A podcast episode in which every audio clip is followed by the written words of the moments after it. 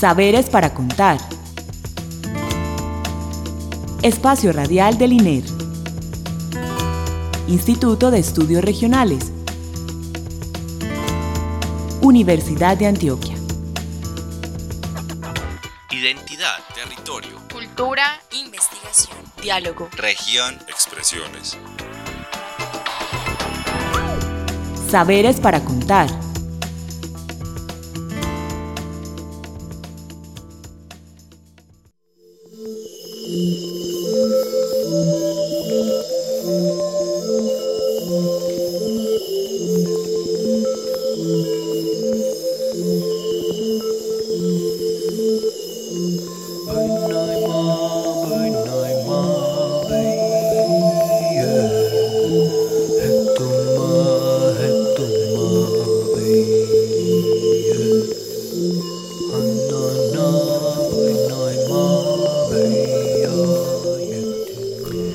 Buenas noches, les habla Nelson Ramírez García, comunicador del Instituto de Estudios Regionales. Les doy la bienvenida a una nueva emisión de Saberes para Contar, iniciativa sonora que enlaza los territorios y los saberes en diálogo para la producción de conocimiento pertinente, crítico y transformador. Le agradecemos a Beatriz Elena Mejía Mejía, directora de la emisora cultural Universidad de Antioquia por este espacio, y a Lercy Alberto Ramírez Villegas por la grabación y posterior edición de este programa. Recientemente, el Centro Nacional de Memoria Histórica publicó el libro titulado El bloque minero de las AUC, Autodefensas Unidas de Colombia, Violencia contra insurgente, Economías criminales y depredación sexual. Este sería el número 12 de la serie Informes sobre el origen y la actuación de las agrupaciones paramilitares en las regiones. Este texto, para los que aún no lo conocen, pretende aportar al esclarecimiento de la verdad sobre la estructura paramilitar bloque mineros de las AUC y busca brindar elementos para comprender su proceso de surgimiento y conformación, la estructura interna que adoptó, las trayectorias que siguió, las actuaciones y repertorios de violencia que desplegó los daños e impactos generados y su participación en el proceso de desarme, desmovilización y reintegración y la reconfiguración paramilitar a partir de la organización de grupos armados post-desmovilización. Para hablar de, de este informe hemos invitado a Juan Esteban Jaramillo Giraldo, coordinador y relator principal del libro, el profesor Juan Esteban es abogado y magíster en ciencia política del Instituto de Estudios Políticos de la Universidad de Antioquia. Además es investigador en temas relacionados con los derechos humanos y el conflicto armado, docente de cátedra de la Facultad de Derecho de la Universidad de Antioquia y actualmente se desempeña como investigador del Centro Nacional de Memoria Histórica. Junto a él estará el profesor e investigador Luis Ramírez Zuluaga, quien será nuestro moderador invitado de la noche de hoy. Los oyentes fieles a Saberes para Contar ya habrán escuchado al profesor Luis en otros programas que hemos realizado.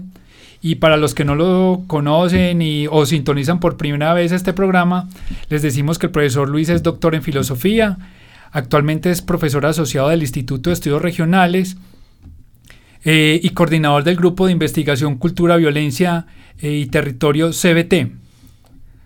Eh, buenas noches, Juan. Buenas noches, profesor Luis. ¿Cómo finalizan el día de hoy? Eh, buenas noches, Nelson. Muchas gracias por la invitación.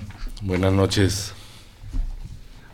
Eh, antes de darle la palabra al profesor Luis, que como ya les dije va a ser nuestro moderador, quisiera que el profesor Juan Esteban nos comentara acerca de los antecedentes y el contexto en el que se desarrolla esta investigación Está claro que este informe hace parte de los resultados del esclarecimiento de la verdad y construcción de memoria histórica que la Dirección de Acuerdos de la Verdad del Centro Nacional de Memoria Histórica viene aportando desde su creación en cumplimiento del mandato que se le asignó mediante la Ley 1424-2010. Pero quisiera que, que usted, profesor, a través de sus palabras, nos sitúe y nos aclare este panorama de que el profesor Luis ya entrará en detalles. Perfecto, mira, el, el, informe surge en el marco de lo que son los procesos de desmovilización que se inician con la ley 975. Hay un grueso de personas que quedan por fuera, digamos que este marco jurídico, y se expide posteriormente la ley 1424 del 2011 que obliga a los desmovilizados del paramilitarismo a hacer unas contribuciones a la verdad para gozar de ciertos beneficios judiciales. Entonces, lo que hicimos en la Dirección de Acuerdos de la Verdad del Centro de Memoria Histórica fue recaudar todos esos aportes a la verdad y a partir de ahí eh, elaborar estos informes precisamente con esos fines que tú señalabas ahora de esclarecimiento y reconstrucción de la memoria histórica, eh, vinculando también organizaciones de víctimas en, en, aras de garantizar pues obviamente sus derechos fundamentales a la participación en este tipo de escenarios.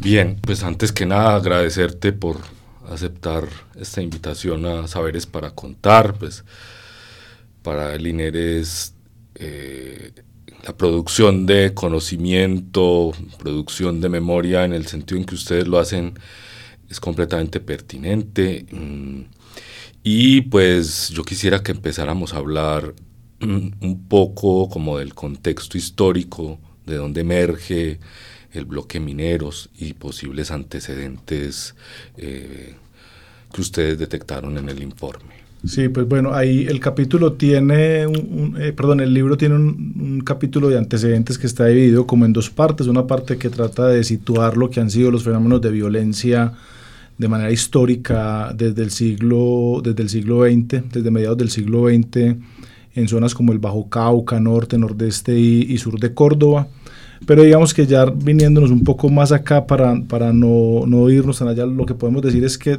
en, antes de, de, la aparición del grupo como tal, sus primeros antecedentes, eh, ya en el territorio se habían instalado una serie de prácticas y discursos eh, que allanaron el camino para que eh, fenómenos contrainsurgentes pudieran emerger en este, en el sentido de desvalorar los territorios y la población que estaba situada en estos.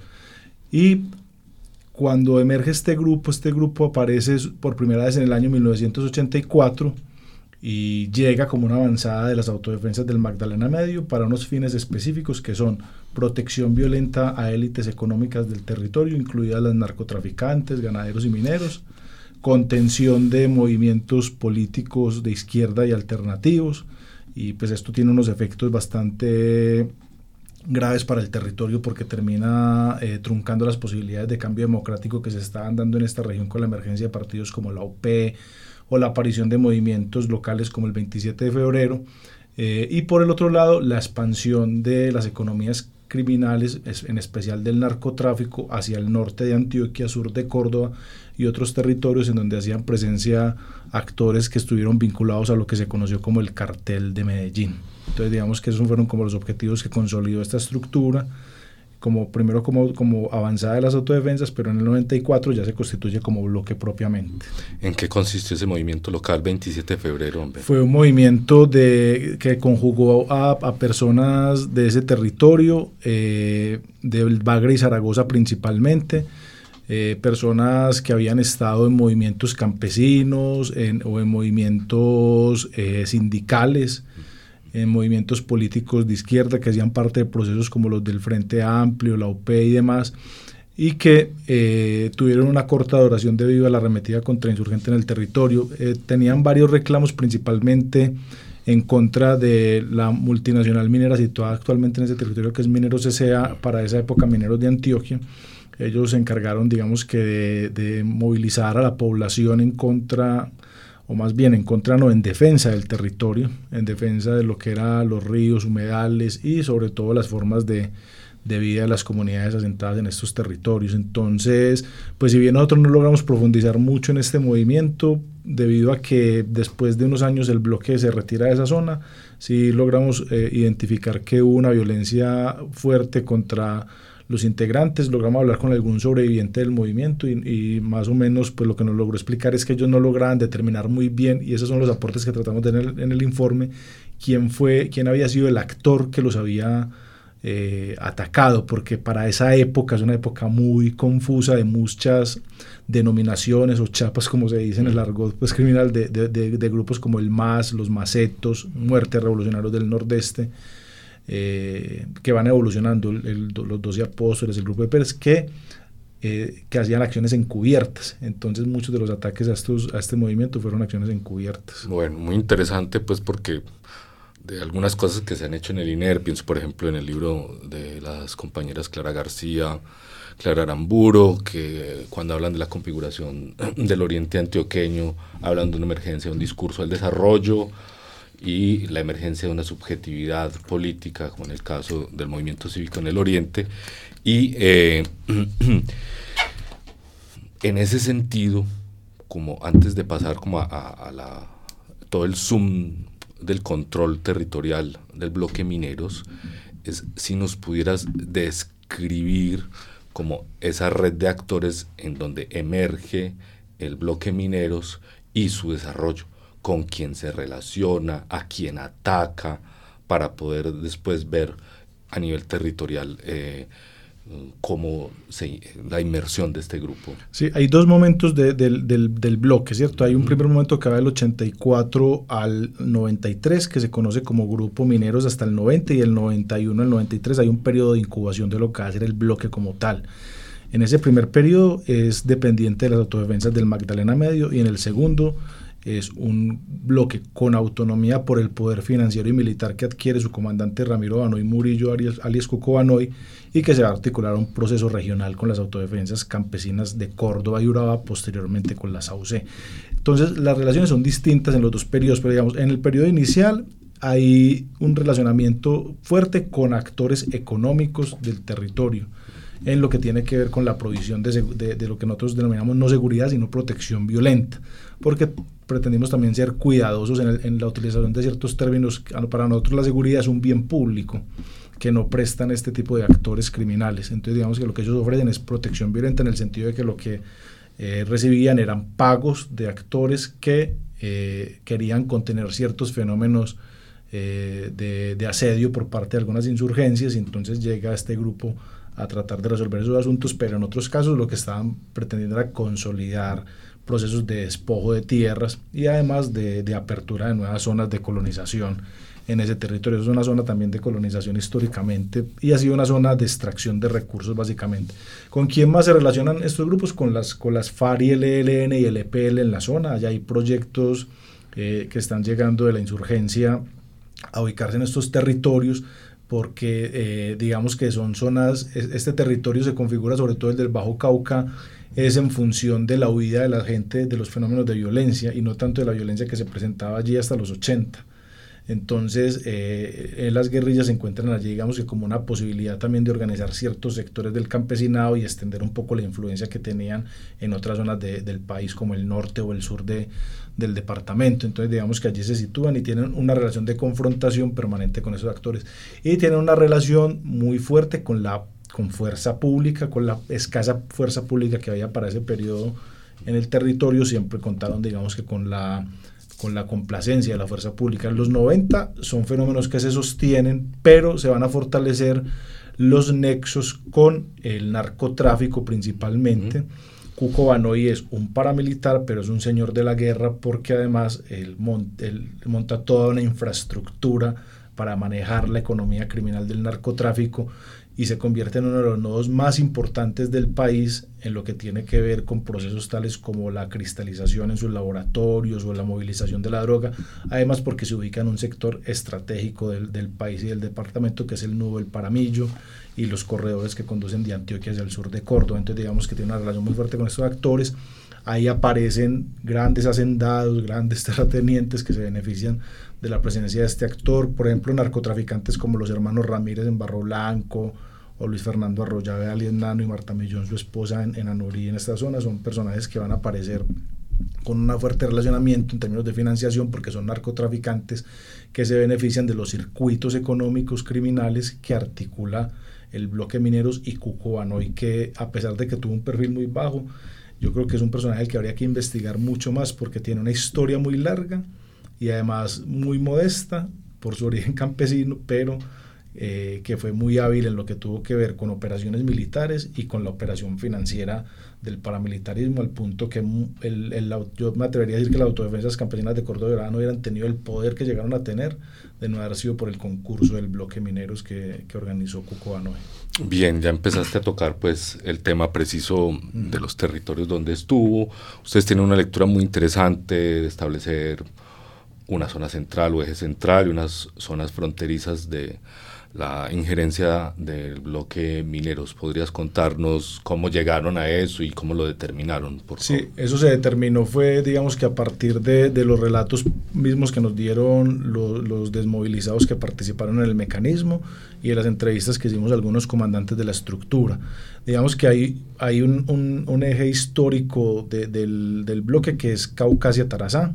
Eh, cuando Cuco Banoy regresa en el 94 se va a instalar en Tarazá en la Caucana y allí va a tener, digamos que como el área central de operación que va a comprender no solamente Tarazá, sino Caucasia, Cáceres, Valdivia y esos territorios, digamos, que colindan con, con ese municipio. Y van a abrir una serie de operaciones en otros territorios donde van conformando ciertos frentes para eh, ir, digamos, que, que, rompiendo territorio, ir ejerciendo control. Entonces, digamos que ellos abren el frente briseño, que va a ser un frente que va a controlar el norte del departamento extendiéndose hasta, hasta el occidente, ahí va a encontrar una frontera que va a ser Peque, fue un territorio donde pretendieron ir, pero siempre se encontraron con la presencia o de actores que tenían mucho poder como las FARC en ese momento, eh, el, el, frente norte de las FARC, el bloque norte de las FARC, o la presencia de competidores dentro del mismo paramilitarismo como es el Frente Noroccidente, el bloque Noroccidente, perdón, que fue el frente cuando estuvo en principio atado al, al bloque Metro.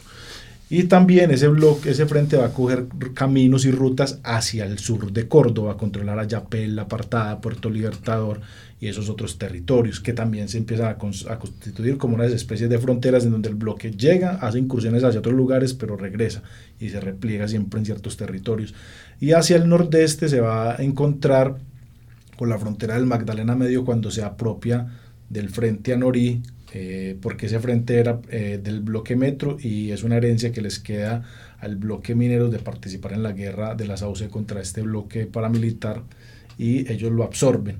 Entonces negocian con Carlos Mario Jiménez Alice Macaco del BCB y con los comandantes del Magdalena Medio para definir territorio. Entonces ellos se quedan en Anorí y en Amalfi, pero en Amalfi solamente un pedacito, porque el resto de Amalfi lo van a controlar otras estructuras y van a tomar una parte del norte donde se van a encontrar con el Frente Barro Blanco que se constituye en Tarazá, que controlaba, digamos que como todo ese corredor de, que, va bajando de Valdivia a, por todo el norte como si viniera hacia el Valle de Aburrá. Esa es la zona de operación principalmente de este frente. Entonces digamos que son, controló 32, tuvo incursiones en 32 municipios de Antioquia y Córdoba. Eh, incluso tuvo acciones en Bello y en Medellín la masacre de Parques del Estadio, que fue un falso positivo contratado por eh, Cuco que lo ejecutó la Cuarta Brigada, digamos que tuvo operaciones allí. En Bello tuvo fuertes nexos con el negro Evelio, en ese territorio que era comandante de los Pacheli. Entonces, digamos que fue una estructura con muchísimo poder y con territorios de actuación que fueron marcando digamos como ciertos lugares en donde sabía que podía expandir su control territorial, la imposición de economías criminales y la contención de movimientos políticos alternativos, además de combatir contra las guerrillas. Y habían zonas en donde se constituían sus fronteras porque no podía traspasarlas, porque eran zonas de confrontación o porque eran zonas donde tenía competencia con otras estructuras también del paramilitarismo. ¿Cuál fue el rol del bloque mineros en todo el proceso de las autodefensas unidas de Colombia? Acabas de mencionar pues la disputa, bueno, los combates que tuvo con el bloque metro y demás, es decir, tenía una posición más federativa, aislada o unida, ¿qué papel jugó en ese proceso? Sí, eh, Ramiro Ano y siempre su, su máximo comandante y que fue reconocido en todos los, en todos los territorios de actuación y donde hubo frentes a pesar de que hubo algunas versiones que trataron de poner en duda que él hubiera tenido el control, por ejemplo, del Frente de Barro Blanco, decían que solo lo controlaban eran los narcotraficantes, los hermanos Ramírez, pero en las conversaciones que nosotros sostuvimos con el comandante este frente Roberto Arturo Porras alias La Zorra, él confirmó que el comandante político y militar del territorio era Cuco Banoy y que tenía una gran ascendencia sobre toda esta estructura. Cuco, además de haber logrado una gran eh, unas grandes lealtades por parte de sus tropas, también fue muy leal siempre a los proyectos de confederación de los paramilitares. Entonces digamos que a pesar de que él mantenía buenas relaciones con el bloque Metro y realizaron múltiples operaciones en conjunto, las masacres de Ituango, de Laro, las de Peque y demás, eh, cuando llega el momento de, declararse la guerra contra Carlos, contra Carlos Mauricio Rodríguez alias doble cero, pues Cuco no, lo, no duda dos veces y va y compite contra él y apoya esa guerra que se está dando. O cuando hay, digamos que un enfrentamiento en, definir el territorio de actuación entre el bloque central Bolívar, que compartían territorio Caucasia, Cáceres, Zaragoza, Bagrinechi, cuando interviene Vicente Castaño para definir cuáles son los límites de cada uno de los dos, resuelve todos los problemas y ninguno entra en disputa. Entonces digamos que fue, a pesar de todo el poder que tenía, siempre fue muy leal a el bloque y su comandante a ese tipo de, organizaciones federadas que se fueron consolidando. Y el papel fundamental del bloque mineros fue que el bloque mineros logró consolidar el control del paramilitarismo en toda la zona norte del departamento y en el sur de Córdoba. Fue el actor clave y fundamental para esa consolidación por los problemas que tuvieron con el bloque metro y con otras estructuras que se dedicaban más a otro tipo de actividades, pero digamos que este bloque sí fue un bloque que tuvo un perfil mucho más contrainsurgente a pesar de su fuerte involucramiento con el narcotráfico. Nunca perdió esos rasgos, a diferencia de lo que pudo haber sucedido con otras estructuras paramilitares en el departamento y en el país. ¿Qué énfasis se puede dar de ese sentido de mineros, bloque mineros, ¿por qué si se concentró? Bueno, porque sabemos que es una actividad económica bajo Cauca, norte, nordeste antioqueño, eh, fuerte y que has, ya ha relatado pues, la presencia de este grupo en todo este territorio, pero sí se concentró en eso, era su mayor actividad o qué hay de eso de mineros. Ellos no tenían mucho de mineros, incluso el nombre, aunque no se crea, es un accidente porque él es, lo adquieren desde los 80, se denominan grupo mineros, algunos lo denominan el Frente Caucasia de las autodefensas del Magdalena Medio. Es un accidente porque eso se da en, en, unas versiones que nosotros logramos revisar de Justicia y Paz y en testimonios que recogimos de algunas personas, lo que nos señalan es que no sabían cómo denominarse y entonces un minero que estaba recibiendo protección dijo, pues llámense grupo mineros porque ustedes nos están protegiendo a nosotros. Entonces digamos pues que no es, digamos pues tampoco tan accidental, pero no fue algo como claramente definido como otras estructuras cuando deciden tomar una denominación en particular. El bloque mineros fue algo contingente, pero la actividad de ellos no fue la de controlar entables mineros en el territorio ni de economía formal ni informal. Eh, lo que sí logramos vislumbrar es que es posible que haya tenido relación con grandes proyectos de inversión en la zona, pero hubo algunas versiones que, que apuntaban hacia eso, pero no, no logramos tener pruebas suficientes sobre ese asunto. Bueno, el, tiempo corre rápido y yo sé que nos escuchan desde diferentes localidades y bueno, que van a ir reconociendo partes de sus propios territorios.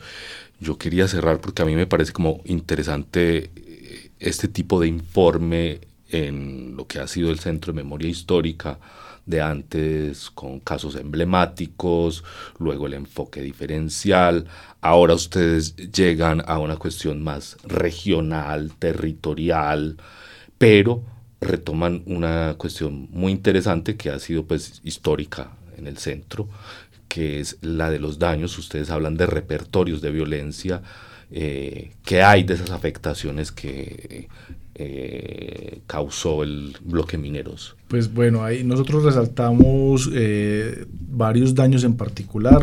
yo voy a hablar solamente de dos, pues por razones de tiempo. La primera es la afectación que sufren mujeres y población LGTBI a manos del bloque porque es una violencia invisible.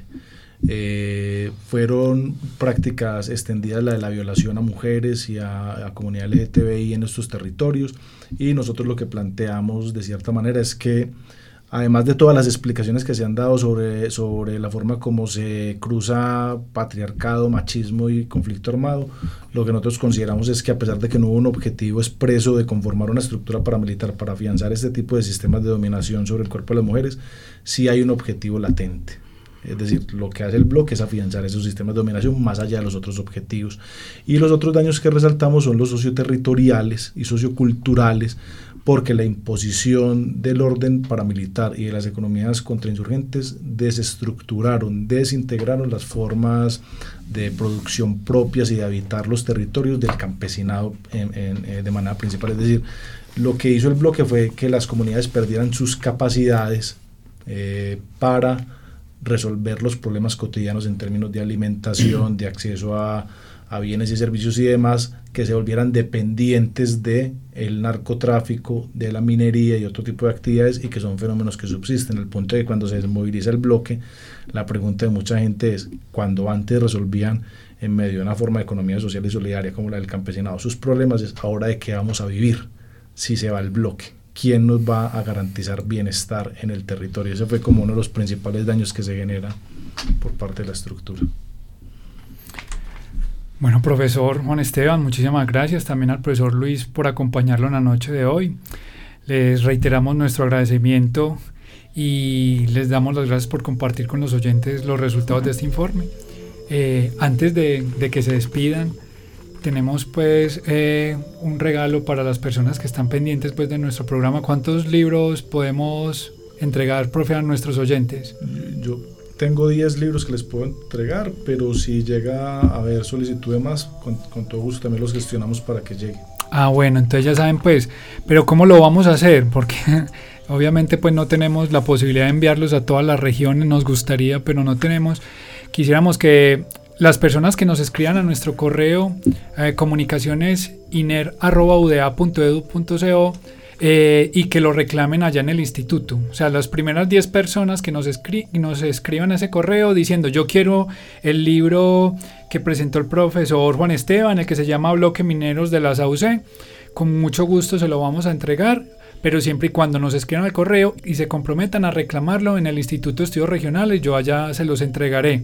Entonces, para que estén pendientes y se animen pues a, reclamar su ejemplar totalmente gratis, aunque el ejemplar del libro se entrega, es de distribución gratuita. Y, lo pueden encontrar también en, la página, en versión PDF, en la página del Centro Nacional de Memoria, la sección de, de publicaciones en libros, van a encontrar en el año 2022 este libro y los otros informes que hemos publicado. Exacto, los pueden descargar sin ningún problema y también eh, consultarlos. Esto es para los que lo quieren tener en físico. Entonces ahora sí, profesor, por favor se despiden nuestros oyentes, se despiden de nuestros oyentes y vamos cerrando el programa. Listo, muchas gracias de todas maneras Luis y, Néstor por la, por Nelson, perdón por la invitación. Eh, nos quedó faltando como muchos temas, pero bueno, la invitación es a que lean el libro y a que lo analicen también críticamente. De nuevo, pues también muchas gracias eh, Juan. Eh, hasta una próxima y saludos a quienes nos escuchan desde todos los territorios. Bueno, Nuevamente les agradecemos a nuestros oyentes su sintonía la noche de hoy. Espero que nos vuelvan a acompañar el próximo lunes con una nueva edición de Saberes para Contar. Les recuerdo que las personas que deseen volver a escuchar este u otros programas que hemos grabado los pueden encontrar en el micrositio del INER alojado en la página web de la Universidad de Antioquia o en nuestra página de Spotify. Los que quieran volver a escuchar este programa, todo ya, ya saben dónde lo pueden hacer. Y también les quiero recordar que cualquier duda, comentario, los que, como ya les dije, deseen participar en la entrega de los libros, lo pueden hacer a través de nuestro correo electrónico comunicacionesiner.udea.edu.co. Un feliz resto de noche y que pasen una excelente semana. Hasta el próximo lunes.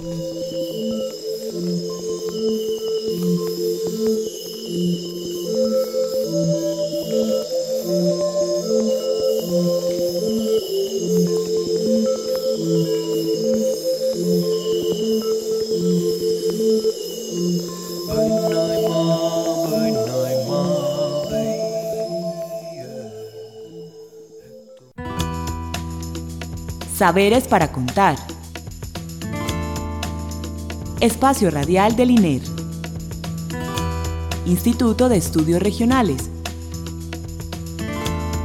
Universidad de Antioquia. Identidad, territorio. Cultura, investigación, diálogo. Región, expresiones. Saberes para contar